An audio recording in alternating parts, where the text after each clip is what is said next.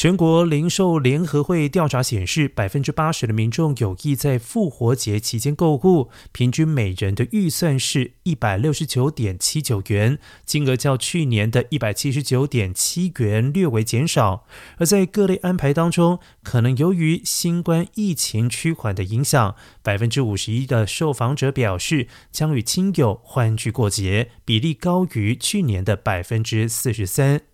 而在支出类别方面，食品占了最大比例。有意庆祝复活节的受访者当中，人均为了食品预留了五十三点六一元的预算，分占第二、第三位的依次是礼物的二十八点零四元，以及服饰的二十七点九三元。